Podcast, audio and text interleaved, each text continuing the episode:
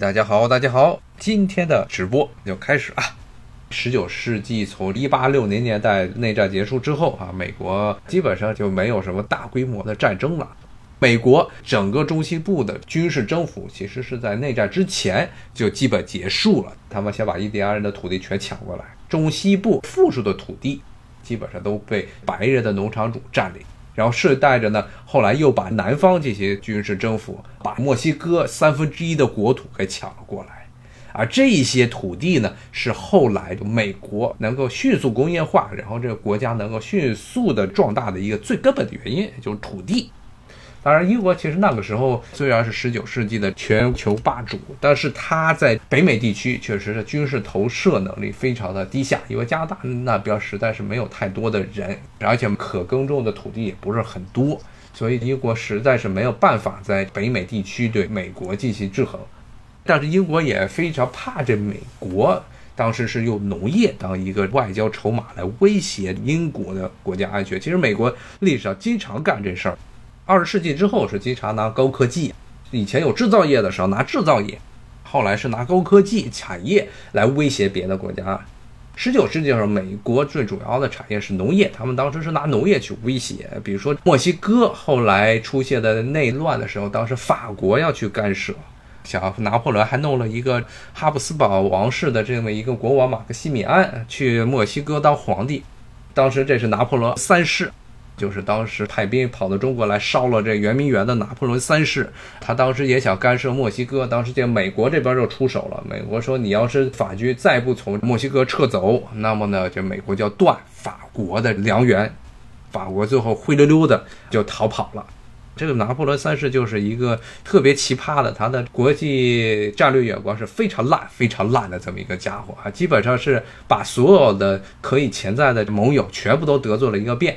所以最后被普鲁士俾斯麦铁血宰相俾斯麦治理下的普鲁士，后来在德国打了屁滚尿流，当时普法战争打得一败涂地。听话话，接着回到刚才的话题，就讲美国的农业和美国的工业。这个因为农业可以说是哺育了美国的工业，造成了美国十九世纪后半叶工业迅速的发展，而且美国是什么都不缺。各种自然资源应有尽有啊，不光是粮食、铁矿、煤矿啊，什么都有。像弗吉尼亚旁边西边就是著名的煤矿厂区西弗吉尼亚啊。当然，现在煤矿已经不吃香了。那个州以前也跟大家讲过，是最穷最穷的州之一，除了煤啥都没有啊。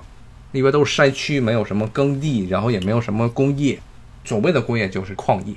后来还有石油。从一八七零年代开始，石油开始出现，特别是内燃机出现之后，石油产业成为了一个世界上最重要的新兴产业。美国一直到一九四零年代，中东的沙特地区挖出来了大片的石油田之前呢，世界上最大的产油国美国。不仅是最大的产油国，也是最大的储油国，所以呢，它这些所有的工业原材料基本上应有尽有。然后人才呢，由于它是一个移民国家，而且当时欧洲十九世纪后半叶，很多在欧洲国家都出现了人口危机。你现在是人太少，那时候人太多了，而且种族冲突比较多，所以很多人都跑到美国来讨生活，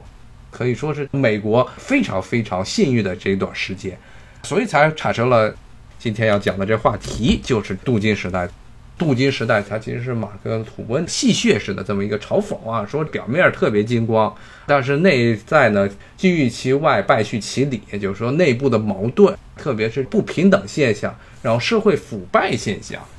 是愈演愈烈。但是表面上，美国的这个经济增长一直一路飙升，到了一八九零年代的时候，甚至已经赶上英国，最后超过英国了。它成为全世界 GDP 是全球最大的国家，当然军事上当时还是英国是老大，法国基本上就是经常干一些非常蠢的事儿，但是最后全部都帮了美国。他们法国人因为跟英国是世仇，一开始这两个国家就是分得不清不楚，因为最早的英国的统治者就是从法国的公爵诺曼底公爵过去的，所以从那个时候开始，英国和法国就一直撕得你死我活。法国基本上只要是能够把英国使绊的地方，他绝对要使绊子。只要使了半天的绊子，最后是扶植出来了美国这么一个强大的国家。十九世纪最后的时候，确实它也超过了英国，成为世界上最大的经济体。但是呢，叫镀金时代，就是一方面是有大量大量的美国土豪出现，刚才这听友说的土豪特别多，当时是大批的财阀，最著名的财阀，他们的名字到现在这美国的，你要到各处地名上、学校名都会遇上，比如说像万德布里特，这是当时的最著名的铁路大亨。当然，铁路这种产业是属于典型的这自然垄断产业。只要是你有了这个地区的修路权、修铁路的权，那基本上这个地区一本万利的买卖就躺着来钱。但前期就是你必须要搞定政府，因为美国当时十九世纪的时候，无论是客运业的铁路还是货运业的铁路都是私人的，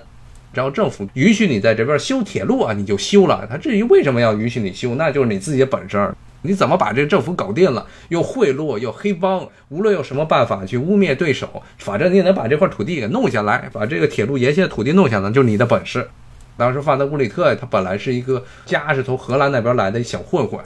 就是靠着黑白两道通吃，最后做成了美国第一大的铁路大亨。他的那些大豪宅全部都是在美国东北部地区。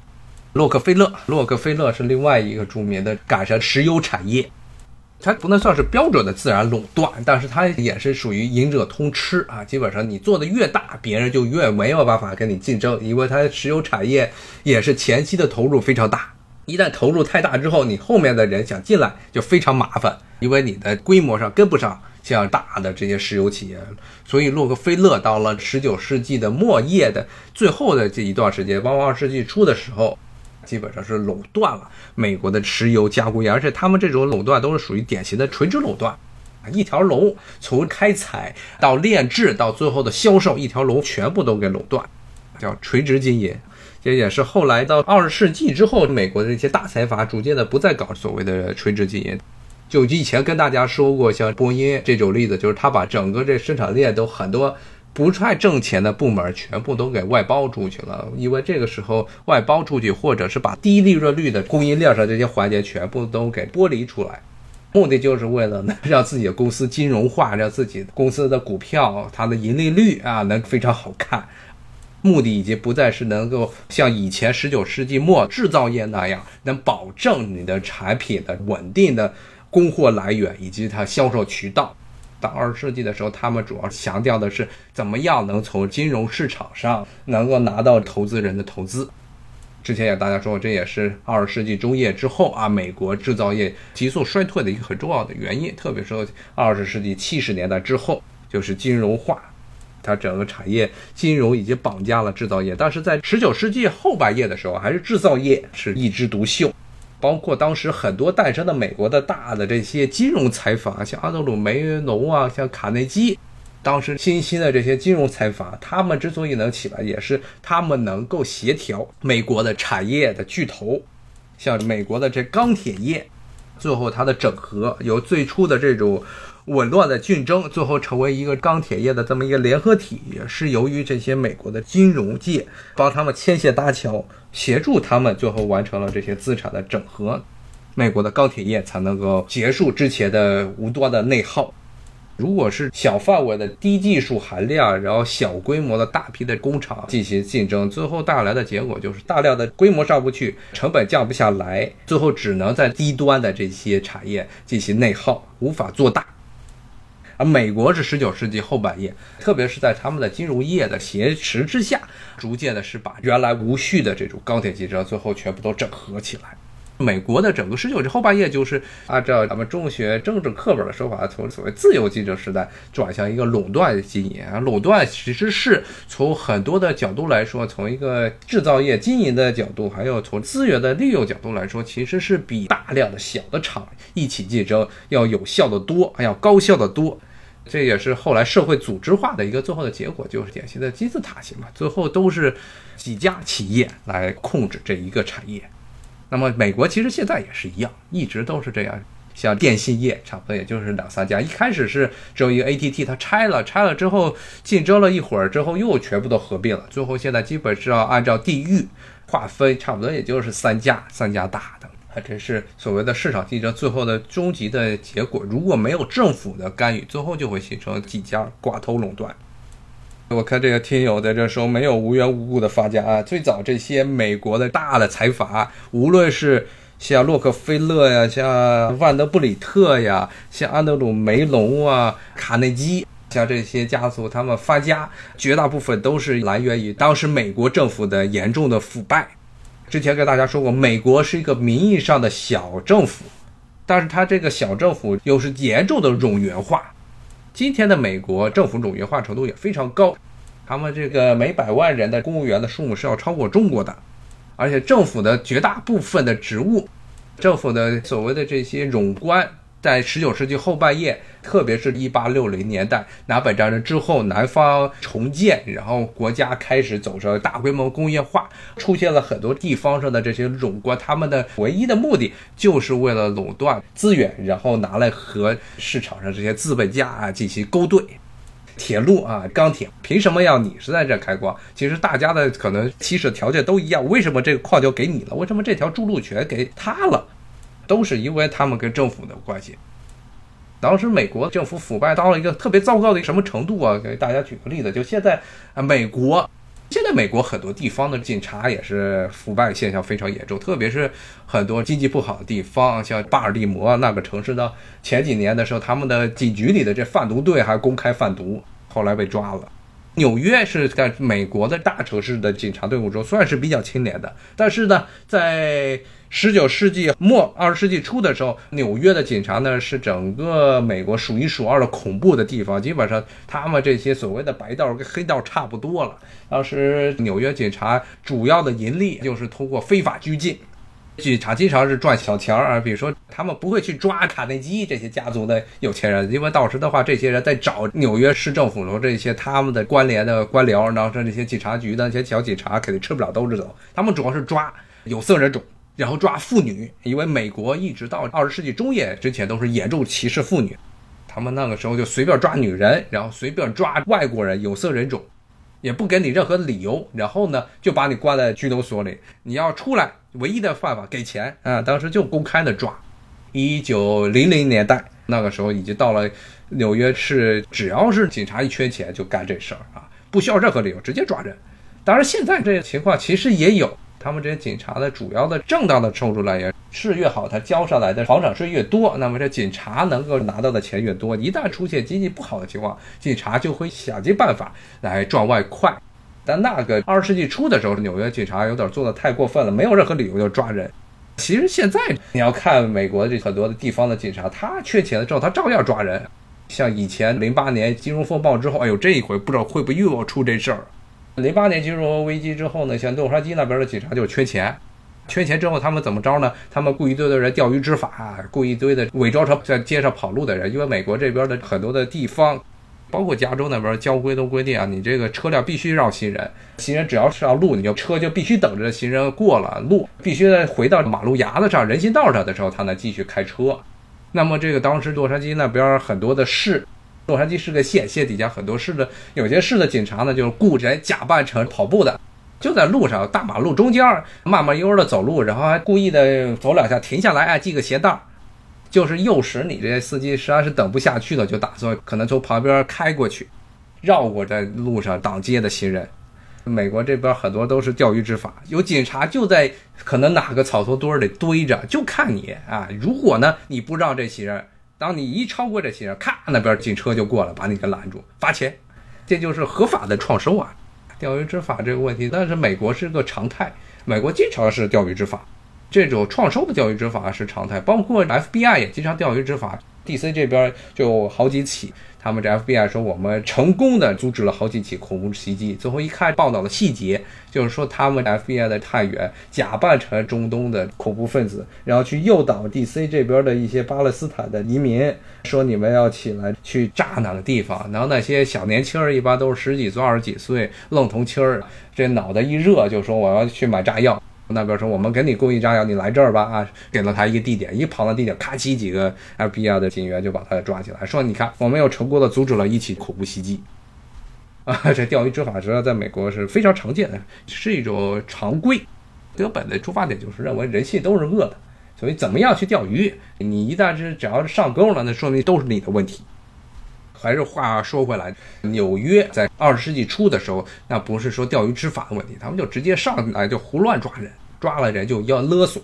所以就像刚才这个听友说的，美国警察和黑帮的故事啊，美国当时警察和黑帮基本上就不分的，一会儿是黑帮，一会儿是警察，警察跟黑帮其实差不多。正是因为这个原因，造成后来美国这些中产阶级起来。这中产阶级很大程度上，所谓的中产阶级，按照中国的传统的这些政治学的课本的说法，其实就是小资产阶级，有一套房就算是资产了。他其实呢，每天也是过着比较辛苦的日子，但是呢，至少不用像那些无产阶级、像工人一样，连个房子都没有，连个住的地方都要仰人鼻息，动不动的房东一不高兴就把你的撵走了。特别是工业化和城市工业化之后带来的专业化，特别是大量的职员出现，文职人员出现，不再是普通的工人，有些这要脑力工作者大量的出现，因为繁杂的社会组织高度组织化之后，一个很大的特点就服务业。服务化的产业不断的出现，这些人呢逐渐都起来，特别是后来成为了中产阶级，包括那些工厂中的中下层的管理人员，他们这些人都起来之后，非常不满以前的政府的格局，以为以前是美国政府就是一个黑吃黑，要不你就只为有钱人服务。特别有钱的这些人，他们等于是形成了一个利益共同体，所以后来呢，才有了所谓二十世纪初的这八份运动，说什么不停的接这些美国这腐败政客啊，所谓的嘴脸，所谓的进步时代啊，他这个进步时代，但这进步时代只是跟着前面那个时期镀金时代相比。但是呢，今天可能时间不多了，没有办法给大家讲太多进步时代。进步时代其实有很多很吓人的地方，只不过是今天没时间大家讲。但是呢，今天可能就讲到一个镀金，镀金就是所谓的金玉其外，败絮其里，因为里面确实是黑的程度太多了。基本上就经济增长期就是这么一个特点。当你经济高速增长的时候，就算是被压迫的人，那些最穷的那些穷人，至少有点汤吃。有钱人吃肉，分给穷人一碗肉汤，就算是被压榨的很狠，但他们也基本上不会起来反抗。但是，直到了经济开始出现波折之后，比如说之前跟大家讲过，从十九世纪末一八九零年代就出现连续几场经济危机，最后是中国人当了替罪羊，所谓的排华运动。但是其实经济没有特别的好转。这个时候经济放缓之后，人们都开始逐渐的从效率、从赚钱上才想到了社会公平。